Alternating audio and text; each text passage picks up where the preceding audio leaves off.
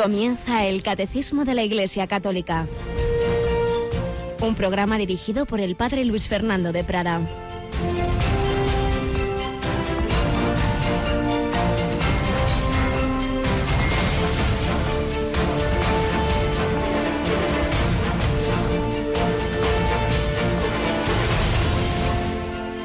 Alabados sean Jesús, María y José. Muy buenos días, muy queridos amigos, querida familia de Radio María, que iniciamos, que iniciáis este día, esta jornada, este 22 de junio de 2016, en que recordamos a esos mártires de Inglaterra, mártires de la fidelidad al Papa, a la Iglesia, a la conciencia, a la concepción cristiana del matrimonio, Santo Tomás Moro, San Juan Fischer, le estaba nombrado cardenal y, el rey Enrique VIII dice, no, no, no va a tener cabeza para recibir el capelo. Pues en efecto, pero recibió algo mucho más importante, la corona de la santidad o aquellos otros cartujos que les dijeron, si no juráis esa fidelidad al rey, os echaremos al Támesis. Y dijeron, bueno, a nosotros lo que nos importa es llegar al cielo, por, por tierra o por mar nos da igual. Eso era gente de fe, mártires de Inglaterra, luego hubo centenares, cosas que no solemos tener presente ni recordar, tantos católicos que han vivido durante siglos en una situación de persecución o al menos de inferioridad civil, de discriminación en la supuestamente liberal Inglaterra. Tenemos hoy con nosotros a Cristina Rubio. Buenos días, Cris. Muy buenos días, padre. Ya sabes, Santo Tomás Moro, patrono de los políticos. Hay que rezarle en estos días mucho, ¿verdad? Sí, hay que encomendarnos a él y nuestro país para que bueno, se haga la voluntad de Dios lo más posible. Por ello insistimos, lo venimos diciendo desde meses, ¿verdad? La oración, la oración siempre la Iglesia la ha hecho por las naciones, por los gobernantes y desde luego especialmente por España debemos hacerlo. El Señor le dijo a Santa Maravillas de Jesús, España se salvará por la oración y fundó aquel Carmelo en el Cerro de los Ángeles para rezar especialmente por España, donde ésta se había consagrado al corazón de Jesús, como recordábamos en la vigilia que tuvimos allí hace unos días. No dejemos de hacerlo, pongamos los medios sobrenaturales, no pongamos nuestra confianza en los medios humanos que hay que poner, pero desde luego no nos salvaremos por políticos, por determinadas estrategias. Solo Cristo salva a las personas y a las comunidades, a las naciones, a la humanidad en definitiva. Solo Cristo es el redentor del hombre, no lo olvidemos. Y ese Jesucristo que sigue guiando a la Iglesia y tiene sus, vicarios, el primero de ellos el Santo Padre, que va a anunciarle, va a anunciarle dentro de un par de días, se va a una nación, la primera nación que como tal así digamos recibe el cristianismo es el lema de este viaje del Papa a Armenia, ¿verdad Cristina? Sí, el Papa se pone en marcha como siempre con mucha alegría a visitar ese país el viernes, día 24 de junio. Nosotros haremos retransmisiones de los momentos principales. ¿Tienes ahí rápidamente esas conexiones que haremos? Sí, el viernes comenzaremos a la una y media con la visita de oración a la Catedral Apostólica de Etmiatzin. Luego el sábado 25 de junio a las 5 de la tarde el Papa va a tener un encuentro ecuménico y una oración por la paz en la Plaza de la República de Ereván. Y el domingo 26 de junio a las 2 de la tarde aproximadamente vamos a retransmitir la firma de la declaración conjunta que va a realizar con la Iglesia Apostólica Armenia en el Palacio Apostólico momentos que Radio María os llevará, pero sobre todo lo decimos para que la acompañemos ya con la oración que de nuevo insisto es lo que hace fructuosas estas acciones de, de, los hombres que hacemos en su nombre. Pero también la Iglesia en España tiene el sábado un acontecimiento que igualmente vamos a retransmitir. Sí, nos vamos a ir hasta La Rioja, hasta esa diócesis de Calahorra-Logroño, porque bueno, pues tiene nuevo obispo y ese día va a ser el día de la toma de posesión. Monseñor Carlos Manuel Escribano Subías, que actualmente era obispo de Teruel y Albarracín, pues va a tomar posesión a las 12 de la mañana en la Catedral de Santa María en Calahorra pues ahí estará también, como siempre en estos casos, Radio María. Pedimos, pedimos que nos acompañéis con vuestra oración, que nos ayudéis de todas las formas, todas estas retransmisiones, todos esos viajes son esfuerzos, necesitamos voluntarios, necesitamos donativos para seguir manteniendo y hacer todas estas cosas que evidentemente no son gratis. Por ello os pedimos, como siempre, que sigáis, como lo hicisteis en mayo, pues que también en este mes de junio, si aún no habéis hecho vuestra aportación, la hagáis. Una última cosa que os pedimos eh, que muchos lo habéis hecho, pero muchos no, es entrar en esa encuesta que hemos puesto en nuestra página web, porque siempre en verano pues revisamos la programación, siempre hay cosas que cambiar y nos vienen muy bien vuestras sugerencias. Cristina, recordamos cómo pueden entrar a hacer esa votación en nuestra encuesta. Pues nada, lo pueden hacer como siempre a través de www.radiomaria.es. Van a ver en la portada de nuestra página web un, un especial encuesta, Radio María, y allí tienen un acceso que pone hacer clic para rellenar la encuesta, lo pinchan y bueno, pues eh, rellenan los datos del formato que, que, van a ver, que es muy fácil, simplemente clicando encima. Si uno es mayor y quiere hacerlo, pues le pide a su nieto, a su sobrino, a quien sea, que le ayude a hacer la encuesta, que seguro que está encantado de la vida. Claro que sí, que no se eche nadie atrás por decir, uy, yo no sé cómo es eso de los ordenadores, de Internet, pues hombre, pides eso a alguien que te ayude, que te va leyendo aquí de ese programa, ¿qué ponemos? Y ya está. De hecho, estoy viendo que recibí un correo de Ángel muy detallado que me comenta programas y me da una alegría. Dice que usan los audios de este programa del catecismo un grupo de siete personas, entre ellos agnósticos, para dialogar y discutir sobre la teología. Mira tú qué bien, sobre la fe, que uno de ellos ya ha dado el paso del agnosticismo a la fe. Me habla de otros programas como Historia de la Iglesia, que le parece magnífico. Me habla de, del aspecto entrañable y humano de Entre Amigos, el programa que nuestra querida Mónica tiene a las tres y otros comentarios. Todo esto nos viene muy bien, que nos lo digáis, lo bueno y lo no tan bueno. Nada hay perfecto en este mundo, bien lo sabemos nosotros. Y todos esos comentarios nos vienen bien. En vuestra encuesta, correos electrónicos o cartas, pues todas las sugerencias, luego se hace lo que se puede, sed comprensivos, ¿verdad? Pero el, el recibir vuestros comentarios siempre nos viene estupendamente. Bueno, pues vamos adelante con este programa de hoy de este día único y repetible que nunca más se dará el 22 de junio de 2016, pidiendo la intercesión del patrono de los políticos, Santo Tomás Moro.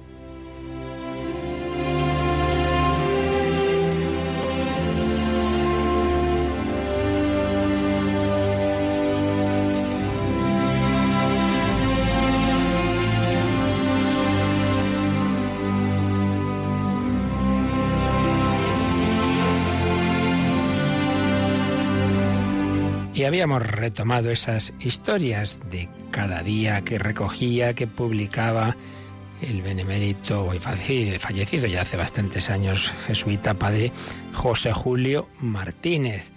Estábamos pues recordando algunas de esas historias que él publicaba de gente buena, de hechos, digamos, aparentemente no especialmente heroicos, grandes gestas, sino del día a día. Pero es que ahí en el día a día se da también el heroísmo callado, se da la santidad de los pequeños detalles. Y concretamente, uno de los artículos, de los muchos artículos que él publicó, recogía el testimonio de quien había sido una maestra, lo que se llamaba entonces una maestra nacional. Esto es ya de hace bastantes años porque esta mujer había comenzado su ministerio antes de la guerra civil y luego siguió después.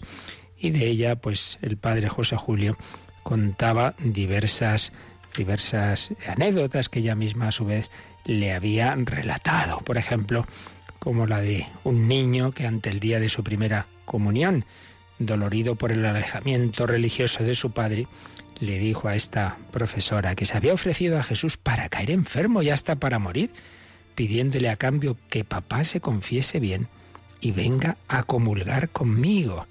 Qué confidencia tan bonita de ese niño, de ese alumno a esta maestra. O la de una niña que al ver castigada a su compañera sin salir del colegio hasta una hora más tarde, se acerca a la maestra y le dice, déjeme castigada de parte de ella, pues vive bastante lejos. ¿Y tú? ¿Por qué haces esto? porque usted nos ha enseñado que debemos amar a los demás hasta sacrificarnos por ellos. Otro discípulo de esta maestra, que era doña María, que había sido eh, herido en, la guerra civil y visitado por ella en el hospital donde convalecía, había sido discípulo, claro, años antes, le dijo, Dios quiere víctimas que sufran con Jesús para espiar nuestros pecados. Por eso yo comprendo que debo sufrir más. Esto es poco. Cuando dan cine en el hospital yo no voy, sino que entro en la capilla y rezo el Via Crucis. Alumnos en los que ya había sembrado pues tantas semillas de fe. Pero en concreto vamos a fijarnos en la historia de un niño, vamos, el padre José Luis lo llamaba, cambiando el nombre, Leandro, ocurrida en un pueblo al que doña María llegó para comenzar un nuevo curso. Ya le habían dicho a la maestra, los niños de este pueblo son dóciles. El único difícil es Leandro, vago para estudiar, rebelde y contestón. Solo tiene ocho años, pero es el tipo del niño terrible. Con él no se consigue nada, hay que dejarlo en un rincón. Bueno, estos fueron los malos consejos que le dieron a doña María, pero ella tenía otro estilo. Ella pensó que con el amor se consigue todo y comenzó su tarea escolar proponiendo un problema fácil y se colocó como por casualidad cerca de Leandro y le ayudó a resolverlo. ¿Ves qué bien lo has hecho? Ahora te pondré otra cuenta para que la hagas tú solito. Así tendrá más mérito. Le iba poniendo ejercicios, se quedaba atrás el niño, le iba ayudando. Cuando terminó, como lo hizo bien, le cogí la cabeza y le di un beso. Él se volvió hacia mí, me miró un rato en silencio y luego me dijo con una sinceridad conmovedora, el primer beso que me han dado en mi vida. Pero hijo, ¿es que no tienes madre? No. ¿Y padre? Sí. ¿Y tu padre no te quiere? ¿No te ves alguna vez? Mi padre no hace más que pegarme con la vara. Pues yo no te pegaré nunca. Te querré mucho y tú serás bueno. Así se cumplió. El niño empezó a cambiar, estudiaba, llegaba puntual a la escuela, me hacía algunos recaditos cuenta doña María. Tanto cariño me cogió que no quería separarse de mi lado y pronto se puso al nivel de los demás niños. Cuando salió de la escuela siguió comunicándose conmigo. Durante sus años en el cuartel y en la guerra me escribía. Esto había ocurrido antes de la guerra civil, lo mismo que otros discípulos. Llegaron a ser 32 los soldados con quienes mantuve correspondencia. Pero corrieron los años y ya no supe más de Leandro. Cierto día recibí carta suya en la que me explicaba cómo había recuperado mi dirección gracias a la feliz coincidencia de haber oído mi apellido a un condiscípulo de su hijo. Le preguntó si era pariente de una maestra llamada Doña María. Ante la respuesta afirmativa, se decidió a escribirme. Estaba casado, tenía varios hijos, era feliz. Me invitaba a pasar algunos días en su casa para que vea cómo educo a mis hijos con mucho cariño, sin pegarles nunca, porque no me olvido del primer beso que me dieron en mi vida.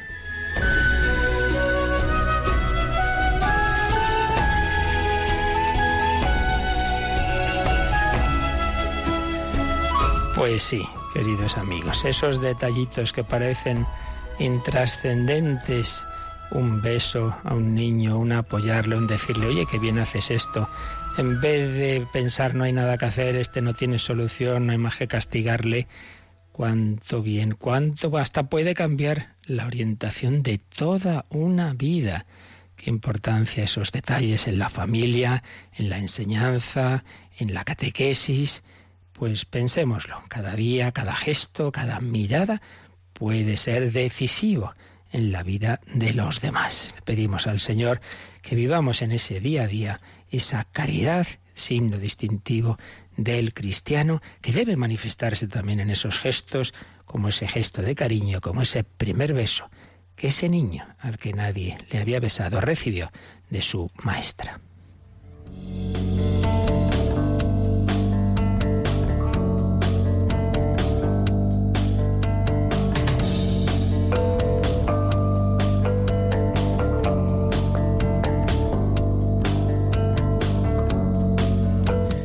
Bueno, Cristina, pues ya sabes, a tratar bien a tus niños de catequesis, ¿de acuerdo?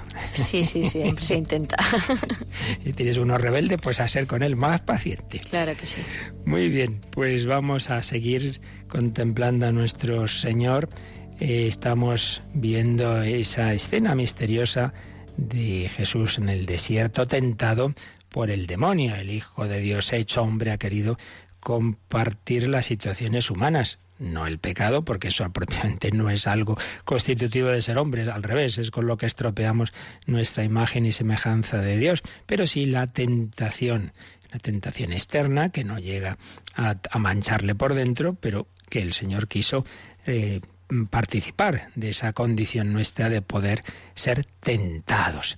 Habíamos visto el número 538, el número 539, habíamos pues leído ese pasaje de las tres tentaciones que nos cuentan Mateo, Marcos y Lucas. Si eres hijo de Dios, di que estas piedras se conviertan en panes. Si eres hijo de Dios, tírate desde lo alto del templo y que los ángeles te recojan. Si eres hijo de Dios, te daré todos los, los reinos de la tierra si me adoras.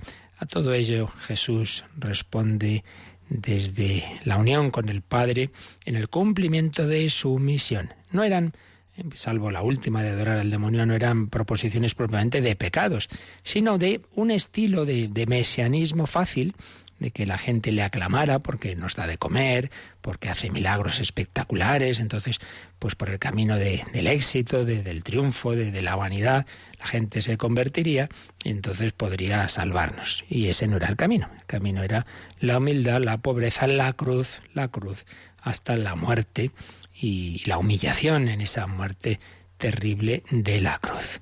Jesús recibe esas tentaciones, pero no, no cede a ellas, no cede a ellas y las vence en su humanidad llena del Espíritu Santo que está movida, por supuesto, por ese yo divino de la segunda persona de la Trinidad, pero eso no quita que su humanidad es libre y, responde, responde a esas tentaciones desde la unión con el Padre. Pero lo hace como cabeza de la humanidad, lo hace para darnos a nosotros la gracia de poder vencer también nuestras tentaciones. Y es lo que viene a decir este número que nos queda de este apartado eh, del catecismo, el número 540. Vamos a leer el 540 del catecismo. La tentación de Jesús manifiesta la manera que tiene de ser Mesías el Hijo de Dios, en oposición a lo que le propone Satanás y a la que los hombres le quieren atribuir. Por eso Cristo ha vencido al tentador en beneficio nuestro, pues no tenemos un sumo sacerdote que no pueda compadecerse de nuestras flaquezas, sino probado en todo igual que nosotros, excepto en el pecado. La Iglesia se une todos los años durante los cuarenta días de la Gran Cuaresma al misterio de Jesús en el desierto. Este número pues nos va haciendo varias referencias, va dando unas pinceladas sobre estas tentaciones. En primer lugar, lo que os decía antes, la tentación manifiesta cuál debe ser el estilo de mesianismo de Jesús. Un mesianismo por ese camino de la cruz, en oposición, dice, al camino que le propone Satanás y los hombres. Y entonces cuando dice los hombres viene la cita de Mateo 16, 21, 23, que es cuando San Pedro, cuando Jesús empieza a anunciar su pasión y San Pedro le dice, no, Señor, no te puede ocurrir eso. Y Jesús le dice, apártate de mí, Satanás, que no piensas como Dios, sino como los hombres. Unos minutos antes Pedro, iluminado por el Espíritu Santo, había dicho, tú eres el Mesías, el Hijo de Dios. Jesús le dice, eso no te lo ha revelado la carne ni la sangre, sino mi Padre que está en los cielos. Ahí Ahí era Pedro, ahí era iluminado por Dios. Pero luego fue Simón, eh, pensando humanamente.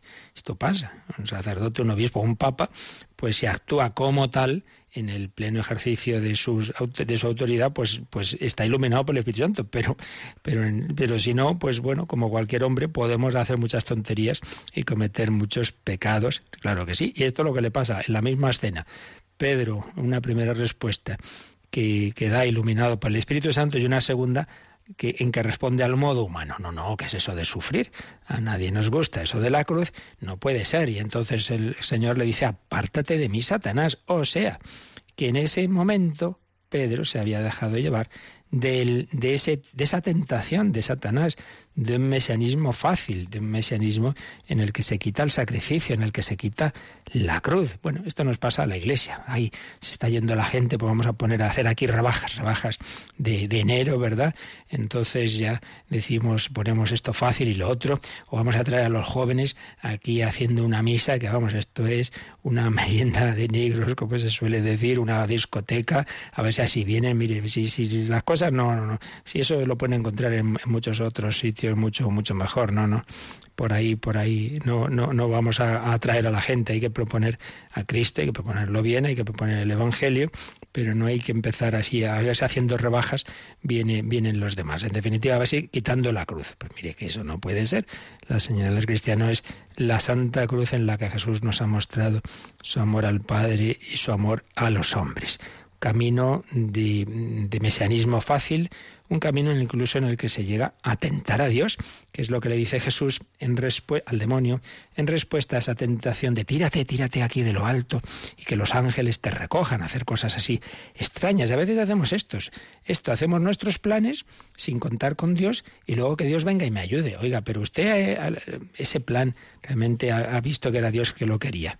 Va a uno esto pasa muchas cosas, ¿eh? Muchas cosas. Un joven que intenta seguir a Cristo, pero de repente, pues nada, eh, decide empezar a salir con una chica eh, y no lo ha rezado y no, ha pensado si es la que le conviene o al revés, la chica con el chico y, se casan y ahora que venga Dios y bendiga mi matrimonio. Pero vamos a ver, vamos a ver más, despacio. Realmente este es, este es el matrimonio que Dios quiere de ti. Eso lo has pensado y ahora del Dios, Dios tiene que bendecir y arreglar el, el lío en el que te has metido. Hombre, no, vamos por partes. Estas cosas hay que discernirlas mejor. Tentar a Dios. Por eso Viene aquí Cristina en el, en el margen, el número 2119, que nos habla de algunas tentaciones a Dios que le hacemos, ¿no? Pues vamos a leerlo, el 2119. La acción de tentar a Dios consiste en poner a prueba de palabra o de obra su bondad y su omnipotencia. Así es como Satán quería conseguir de Jesús que se arrojara del templo y obligase a Dios, mediante este gesto, a actuar. Jesús le opone las palabras de Dios, no tentarás al Señor vuestro Dios. El reto que contiene este tentar a Dios lesiona el respeto y la confianza que debemos a nuestro Creador y Señor. Incluye siempre una duda respecto a su amor, su providencia y su poder. Así que esto nos puede pasar, nos puede pasar a todos, poner a prueba su bondad y su omnipotencia. Pues si Dios es tan bueno y Dios es omnipotente, pues ahora me tiro por la ventana y que haga un milagro. Oiga, oiga, ¿esto a qué viene? No, es que tiene tanta fe, tenía tanta fe, se tiró. Pues eso no es tener fe, eso es entender muy mal la fe. Dios no quiere que hagamos esas cosas. Pues vamos a, voy a conducir a lo bruto y que, pero para eso están los ángeles de la guarda. Como decía uno, dice, no, no, el ángel de la guarda se baja del coche cuando uno ya empieza a incumplir las normas de tráfico. Eso, no es. Eso son falsas ideas. O no, no ponemos los medios humanos. Recuerdo un viaje de determinados, una peregrinación, unos iban sin, sin pasaporte y no lo habían gestionado. Bueno, pues ahora que, que los ángeles y los santos hagan un milagro en la frontera. Hombre, pues haber hecho todo lo que tenías que hacer antes. Si es que no ha podido ser, bueno, pues vamos a ver, pero muchas veces hacemos esas cavilaciones extrañas, ¿no?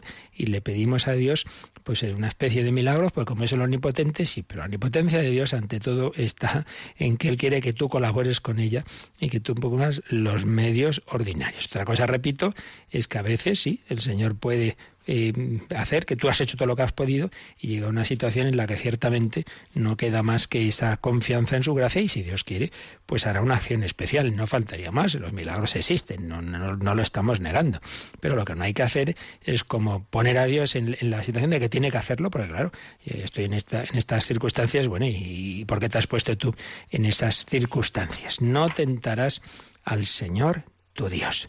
Por supuesto, creo que tenemos que recordar, esto es muy importante, que, en el Padre Nuestro está, este tema, está la petición, no nos dejes caer en la tentación. Esto es fundamental. En la vida cristiana hay tentaciones, no hay que asustarse, hay lucha. Estamos en una gran guerra desde el primer momento de la historia de la humanidad, que el Génesis nos relata, pues con ese lenguaje simbólico, pero que nos cuenta hechos reales en el paraíso original de Adán y Eva, hasta la última escena de que nos hablan también en lenguaje simbólico y profético, el Apocalipsis. Desde el primer libro, el Génesis, hasta el último, el Apocalipsis, vemos que la historia humana es una lucha. En el Apocalipsis aparecen esos símbolos de la mujer coronada con doce estrellas vestida de sol sobre la luna, que es imagen de, de la Virgen María y de la Iglesia, y, que tiene, pues, que ha dado a luz al Mesías, y enfrente el dragón rojo y esas bestias que le ayudan, que la interpretación tradicional ha visto en ellas el, falso poder religioso, las religiones e ideologías falsas que en la historia han justificado los ataques a, la, a Jesucristo y a la Iglesia, y la otra bestia, el poder político totalitario, desde el Imperio Romano, primer gran imperio que iba a perseguir a la Iglesia, hasta los que ahora mismo pues lo hacen. Pues todos esos poderes que en la historia se han opuesto a Cristo y a su Iglesia. Y esto es así, no tiene que asustarnos, esto es normal. Estamos en guerra. Y luego a nivel personal, pues todos estamos también en guerra, todos tenemos tentaciones. Por eso no te asustes, ay, ay, ay, es que me vienen unos pensamientos, unas, unas cosas contra Dios, contra la fe, incluso voy a comulgar y justo al ir a comulgar unas blasfemias y, y dudo de todo y estaré en pecado. Pero vamos a ver, ¿tú quieres esos pensamientos? No, pues entonces ¿dónde está el pecado? El pecado no es que se, no está en que se te ocurran cosas, a todos se nos pueden ocurrir. Ay, me vienen unos pensamientos sostenos, te vienen, pero tú no los quieres, tú luchas contra ellos, ¿no? No decimos que no tenga pensamientos, decimos no consentir hay que distinguir siempre entre sentir y consentir. Es que siento un odio, es que siento un, una, atracción hacia esa persona que no es mi mujer, pero tú te dejas llevar. No, consientes, no, pues no hay pecado, hijo, sentir, porque vamos a hacer? Como sientes antipatía hacia no sé quién, pero intentas no, no solo no dejarte llevar de ella, sino lo contrario, lo que le pasaba a Santa Teresita, que precisamente pues había una otra religiosa en su comunidad, pues que no le era simpática, pues hay cosas ahí de forma de ser, y sin embargo era la que le sonreía más, y la otra llegó a pensar, ahí veo que, que, le soy muy simpática a usted, y pues anda, si supieras, era Jesús en realidad, quien, quien la traía, digamos, en esa otra hermana. Entonces, el que sintamos, el que se nos ocurran, el que nos vengan sentimientos, pensamientos, etcétera, pues bueno, eso no, eso no es nuestra responsabilidad. Lo responsable nuestro empieza cuando yo me doy cuenta de ello y entonces mi voluntad o se deja llevar de esos sentimientos, de esos pensamientos. Entonces ya sí puede ocurrir que consintamos y caigamos en la tentación, o por el contrario, uno luche contra eso. Dice que no, yo voy a dejarme llevar de este rencor, de este resentimiento. No, Padre, perdónalos porque no saben lo que hacen, Padre, ayúdalos, Padre, no me dejes caer en la tentación. Entonces, no asustarnos, todos tenemos tentaciones. Decía Santa Teresa, en su época, pues el ejército era el ejército profesional de gente que, que, iba a la guerra, pues, pues, para que le pagaran, claro, y decían, los soldados quieren que haya batallas, claro, porque si no, no tienen trabajo y así les pagan. Entonces, pues decía ella, pues tampoco nosotros, pues que no nos importe que haya batallas, que haya tentaciones, que haya luchas, porque ahí vamos creciendo, ahí vamos madurando no decimos que no tenga tentaciones, sino no nos dejes caer en la tentación. Vamos a leer, Cristina, y también viene en el margen el 2849, que es uno de los, de los números que el catecismo en la parte cuarta, la parte de la oración, dedica a comentar esa petición. No nos dejes caer en la tentación. Tiene para ello cuatro números, leemos el último, el 2849. Pues bien, este combate y esta victoria solo son posibles con la oración. Por medio de su oración, Jesús es vencedor del tentador desde el principio y en el último combate de su agonía. En esta petición a nuestro Padre, Cristo nos une a su combate y a su agonía. La vigilancia del corazón es recordada con insistencia en comunión con la suya. La vigilancia es guarda del corazón, y Jesús pide al Padre que nos guarde en su nombre. El Espíritu Santo trata de despertarnos continuamente a esta vigilancia. Esta petición adquiere todo su sentido dramático referida a la tentación final de nuestro combate en la tierra. Pide la perseverancia final. Mira que vengo como ladrón. Dichoso el que esté en vela. Un número precioso que desde luego esta parte cuarta del catecismo, la parte de la oración, os aconsejo que la leáis, releáis, meditéis, porque no es para leer así una vez, no, no, es para profundizar en ella y ponerla en práctica. ¿Cómo podemos vencer las tentaciones? Pues solo con la gracia de Cristo. Cristo ha vencido y entonces nos quiere comunicar su fuerza victoriosa y lo hace a través sobre todo de los sacramentos y de la oración. Velad y orad para no caer en tentación. Jesús es vencedor desde el principio y en el último combate de su agonía. No nos olvidemos de que luego va a ser tentado de nuevo en la agonía, en el huerto, en Gesemaní y en la cruz. Y entonces en, en, su oración nos une, nos une a su combate, nos une a su agonía. Y para unirnos tenemos que estar en vigilancia, en oración, vigilancia del corazón. El Espíritu Santo trata de despertarnos continuamente a esta vigilancia y dice que esto sobre todo tenemos que, orar pensando sobre todo en la última lucha que tendremos, que será precisamente en nuestra muerte, será nuestra agonía. Claro, es que ya es la, la batalla decisiva.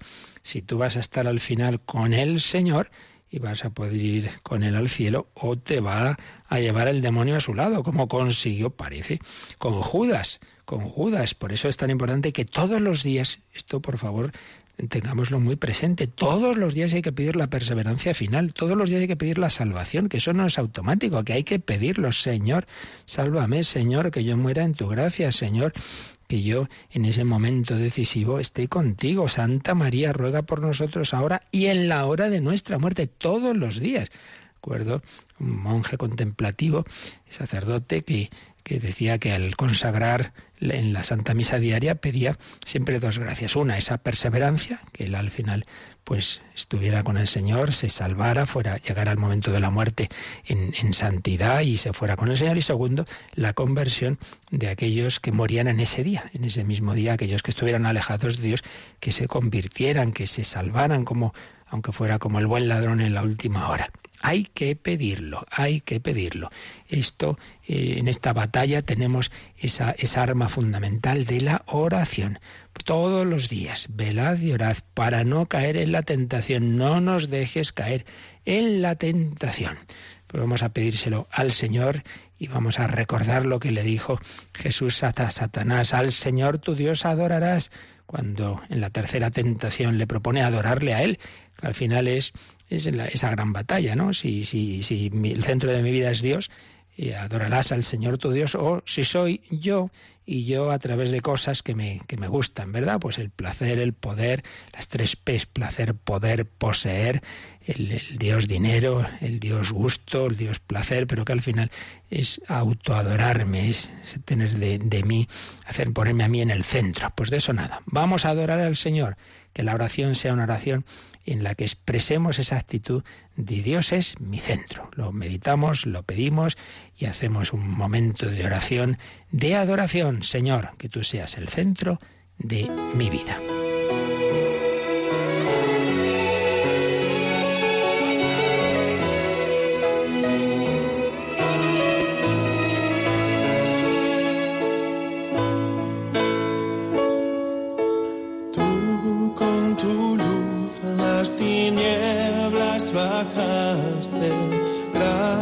Gracias a ti pude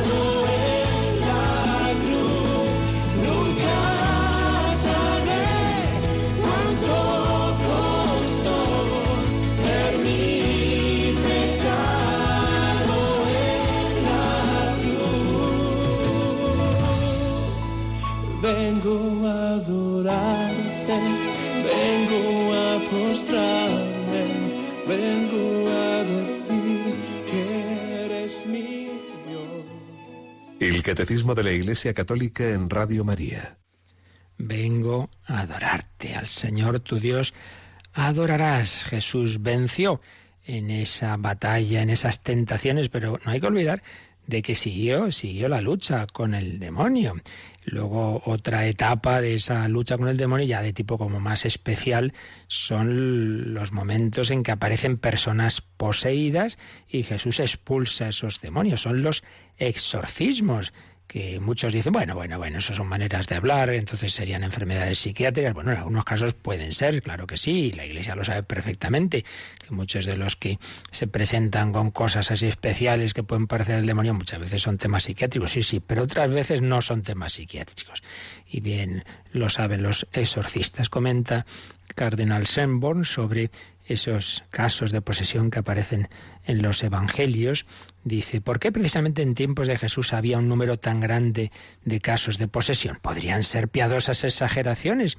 No, no, hay que tomar en serio la razón que, que para ello aducen los autores. Y cita a un teólogo que dice, allí donde aparece el Jesús obediente, el ser del poderío egoísta se sabe llamado a juicio. Es decir, demonio ve que aparece Jesús y entonces se siente llamado a juicio, como aparece en, esa escena de Marcos 1, 21 28, de, de un endemoniado y justo aparece Jesús, empieza a gritar, dice, se nos manifiesta que el espíritu inmundo husmea la presencia del Dios Santo. Los demonios saben el peligro que les amenaza por parte de Jesús, reconocen que su tiempo se acaba lo que les asusta de Jesús no es un poder cualquiera, sino la fuerza de su obediencia, de su santa humanidad. Por eso le dicen, sabemos quién eres, el santo de Dios, el Hijo de Dios. Ven que llega el que es más fuerte, ven que acaba ese dominio del demonio en el mundo. Y tienen esas batallas con Jesús en la que evidentemente el Señor les derrota. ¿Y cuándo puede parecer que el demonio vence a Jesús, que es cuando consigue llevarle a la cruz? Pues es justo al revés. El Señor le vence ahí. El Señor vence porque el camino del éxito, de, la redención, y va a ser paradójicamente el del aparente fracaso humano y va a ser ese camino de la humillación. Victoria, tú reinarás, oh cruz, tú nos salvarás. Por eso también nosotros tenemos que unirnos al Señor en esta, en esta gran guerra, pero con sus armas, no con las armas mundanas. Es la escena de David y Goliat, cuando al principio David eh, le arma a Saúl pues con, con todas esas eh, esa, eh, esa, armadura y le daba su espada. Y mire, yo no puedo con esto, esto es muy pesado para mí. y así no, así no iba a vencer a, a Goliat. Lo venció pues con una ondilla de, que él usaba como pastor. Pues esto es un signo, ¿no? De que la iglesia a veces pues cae en la tentación de, de la mundanidad, de, de, hacer lo que hace todo el mundo y por ahí no, no vamos a ninguna parte. Tenemos que apoyarnos en la gracia de Dios y medios pobres, humildad, pobreza, oración, sacrificio. Y en esa, en esa batalla, repito, pues el día a día, nuestras armas, y donde recibimos esa fuerza de Dios ante todos los sacramentos, decíamos también, ayer insistíamos en, en la fuerza de Cristo en la iglesia, no puedo luchar yo solo, necesito acompañamiento espiritual, necesito, es muy importante, un confesor, sobre todo cuando uno está con tentaciones y con líos, si uno se queda solo se lía cada vez más. Hay que pedir consejo, hay que eh, acudir a esa dirección espiritual, ese acompañamiento espiritual a esa confesión. Y hay que, y hay que luchar y, y, pedir al Señor que nos dé esa fortaleza. Y eso hay que hacerlo siempre. Pero es verdad que hay épocas del año donde la Iglesia nos lo recuerda especialmente y donde insistimos más, donde la Iglesia nos pide que insistamos más en esas armas de la oración y el sacrificio. Y eso es lo que recuerda el último número que hemos leído, la última, perdón, la última frase que hemos leído de este número 540. Se nos ha dicho la Iglesia se une todos los años durante los 40 días de Cuaresma al misterio de Jesús en el desierto. Realmente todo el año pues tenemos que estar en esa lucha, pero cada tiempo litúrgico, digamos, acentúa y recuerda un aspecto de nuestra vida cristiana y el aspecto de lucha y de las armas de oración y de sacrificio y de penitencia se recuerda sobre todo en Cuaresma. Por eso, Cristina, vamos a leer también el número marginal que pone al lado de esa frase el catecismo, que es el 1438. 1438 se nos habla de esos tiempos especialmente penitenciales. Los tiempos y los días de penitencia a lo largo del año litúrgico, el tiempo de Cuaresma, cada viernes en memoria de la muerte del Señor, son momentos fuertes de la práctica penitencial de la Iglesia. Estos tiempos son particularmente apropiados para los ejercicios espirituales, las liturgias penitenciales, las peregrinaciones como signo de penitencia, las privaciones voluntarias como el ayuno y la limosna, la comunicación cristiana de bienes, obras caritativas y misioneras. Es muy importante este, este número, aunque aparece dentro de, esta parte eh, segunda del, del, catecismo, en la parte de la liturgia, aparece como en letra pequeña, dentro de un apartado de diversas formas de penitencia en la vida cristiana. Pero para nuestro día a día es importante lo que aquí se nos ha dicho, porque esto, por desgracia, uno de los aspectos que tenemos bastante olvidados que estamos todos llamados de una forma o de otra, como recordaba el Papa Pablo VI en su constitución Penitemini, todo cristiano tiene que hacer penitencia. De una forma o de otra, todo cristiano tiene que unirse a la cruz de Cristo. Por supuesto, hay una cruz que es la que nos viene en el día a día, por las circunstancias de la vida, las cruces ordinarias, de trabajo, de esfuerzo, de convivencia, y las cruces extraordinarias, que ha muerto esta persona que yo quería tanto, que me ha ocurrido esta desgracia, sí. Pero además está el sacrificio voluntario, no simplemente lo que te viene en la providencia de Dios, sino también el sacrificio voluntario. Jesús se fue voluntariamente al desierto, voluntariamente ayuna.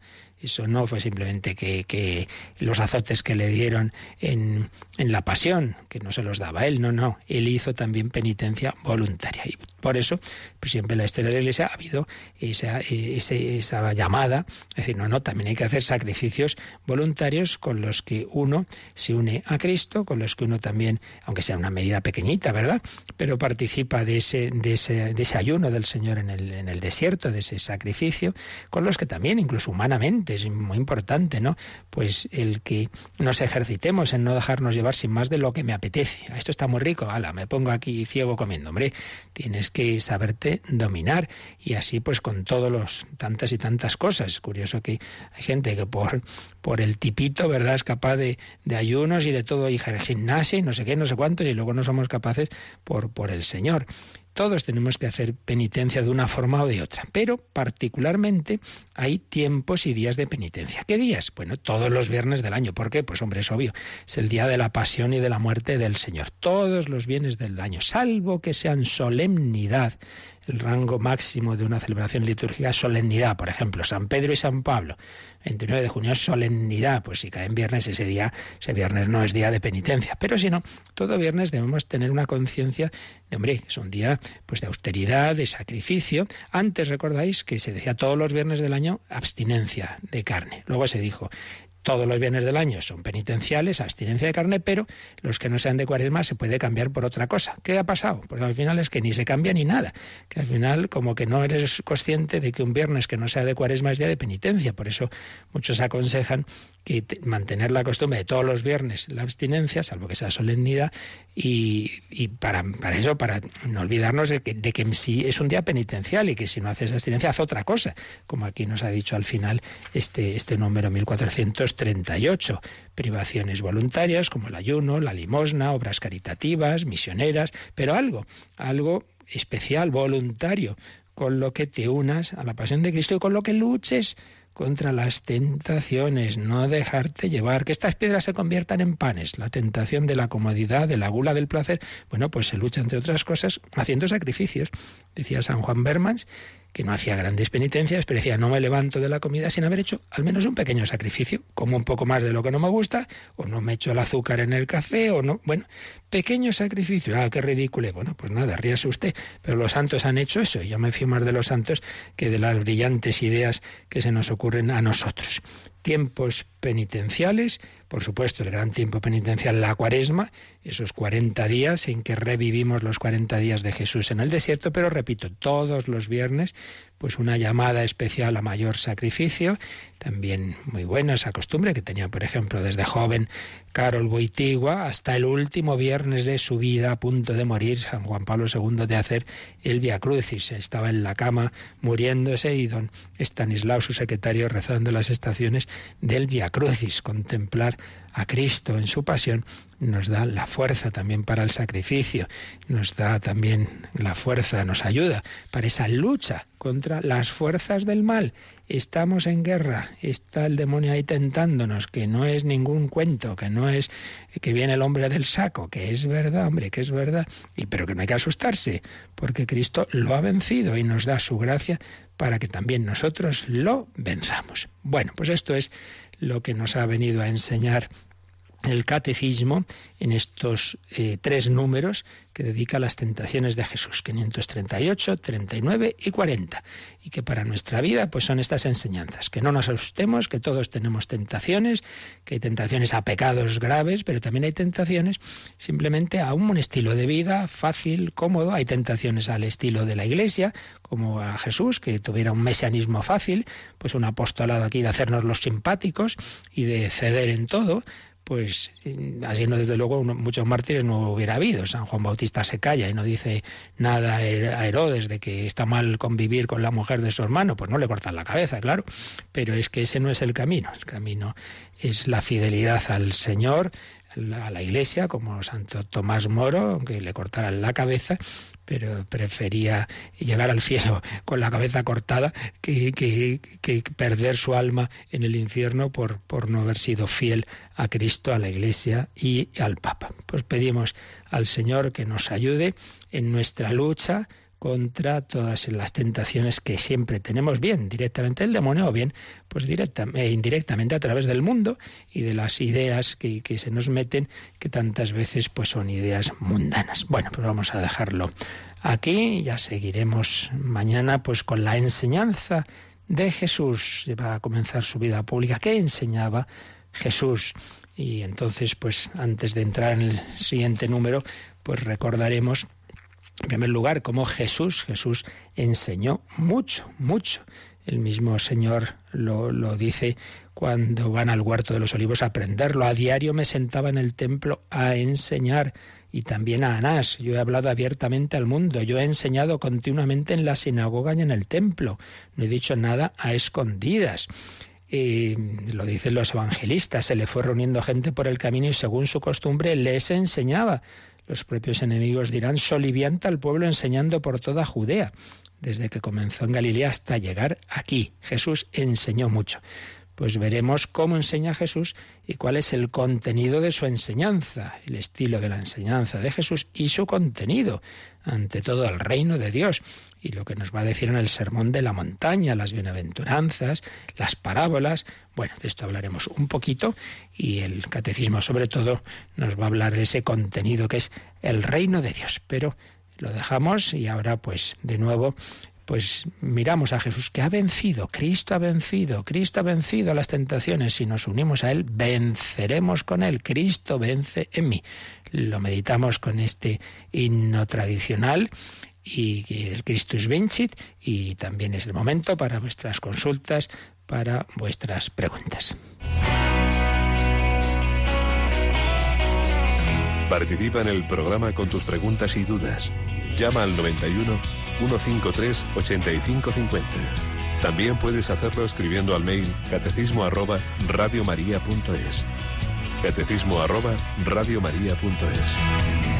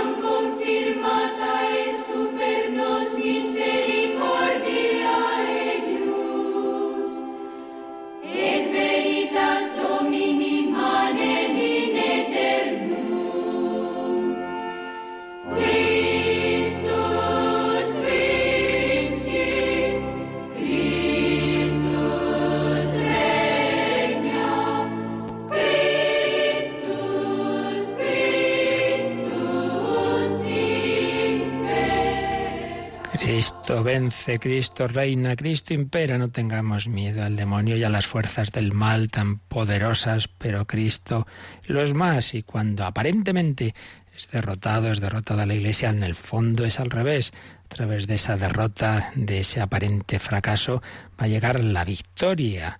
La luz de la resurrección está muy cerca de la, de la oscuridad del Viernes Santo.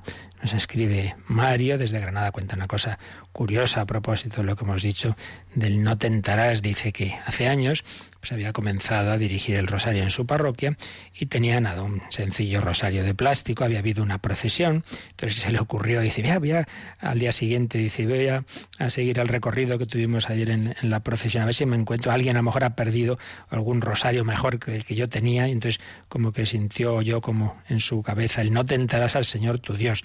Entonces salió de allí, se marchó y dice, hoy después de cuatro años de aquello, tengo más de 20 rosarios regalados, ¿a cuál mejor? Así aprendí a dejarme llevar por Dios. Pues sí, no busquemos las cosas por caminos extraños, sino fiémonos del Señor. ¿Tenemos alguna llamada, Cristina? Pues sí, tenemos una mm, de Pilar que quiere saber, contestar a una amiga suya que le hmm. dice que en el Deuteronomio aparece que comer cerdo como una prohibición para el pueblo judío. Y la decía que si eso aparece en el Deuteronomio, que son las leyes, ¿por qué nosotros comemos cerdo?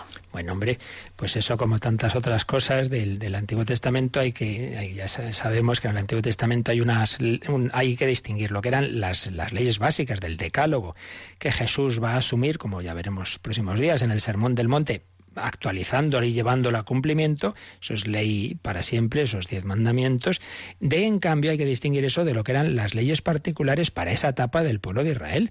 Claro, tanto lo del cerdo como el sábado, tampoco vamos el sábado a la sinagoga, ¿no? Y sin embargo los judíos tenían que cumplir el sábado. Y lo típico que siempre dicen los testigos de Jehová, ¿verdad? Y otros, ay, se prohibía hacer imágenes, claro, hombre, porque Dios estaba en esa etapa de revelar el monoteísmo y el hacer imágenes podía llevarles a los judíos a adorar a los ídolos. Pero nosotros una vez que ya eh, Dios se ha hecho carne en Jesucristo, podemos representar a Dios porque porque representamos a Cristo, al Dios hecho carne, no como un ídolo, evidentemente, sino porque como si fuera un falso Dios, no, no, si es que es nuestro Dios hecho hombre Jesús, que, y además no veneramos la imagen como tal, sino en cuanto le representa a él. Entonces hay bastantes cosas, no muchas, pero bueno, hay bastantes cosas, lo que es la legislación de tipo cultural y cosas concretas que eran para esa etapa de la historia de Israel, pero todo eso ha quedado ya eh, superado en el Nuevo Testamento. Y además, concretamente en ese punto que dice de la comida, recordarás, Cristina, que hay una escena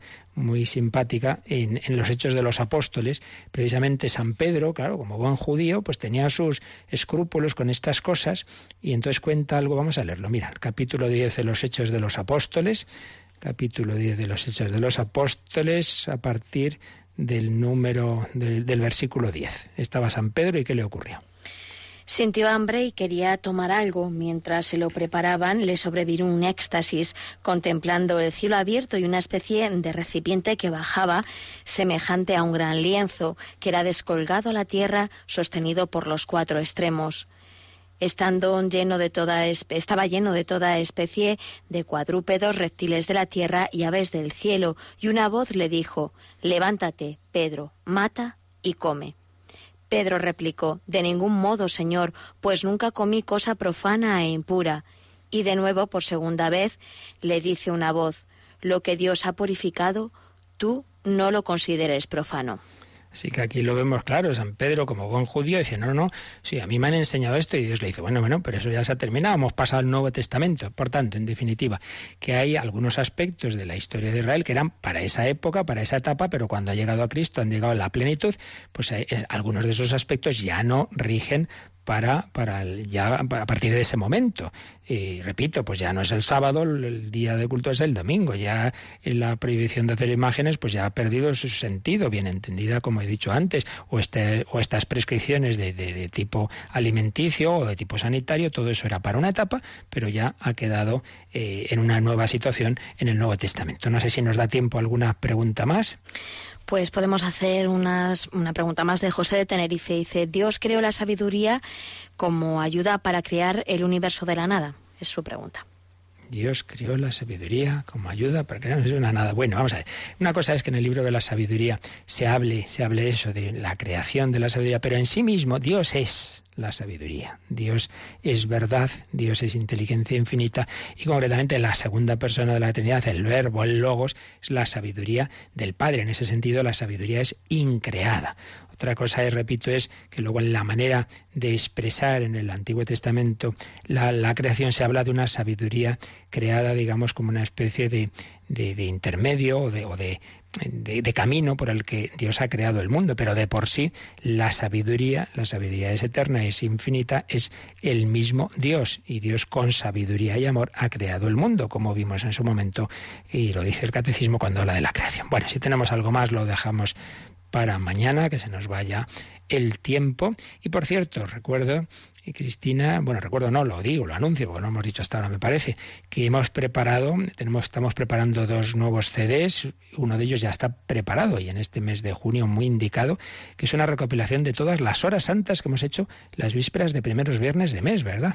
Así es, un CD en el que, bueno, pues pueden volver a revivir esos momentos de adoración que son tan especiales y tan bonitos para muchos de nuestros oyentes aquí en Radio María. Nos lo dijo alguna persona y dice, ay, me he ido de retiro y me llevé una hora santa me ha venido estupendamente y hemos pensado, bueno, pues todas esas horas santas de casi ya cuatro años de vísperas de primeros viernes de mes las hemos recopilado en un CD en MP3 y pueden servir eso para momentos de oración personales, comunitarios, pues el que quiera que lo pida como siempre en el 902 500 518 o a través de nuestra página web. La bendición de Dios Todopoderoso, Padre, Hijo y Espíritu Santo, descienda sobre vosotros. Alabado sea Jesucristo.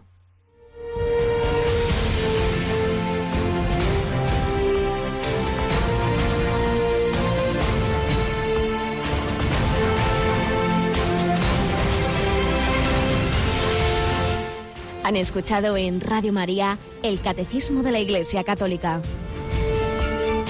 Un programa dirigido por el Padre Luis Fernando de Prada.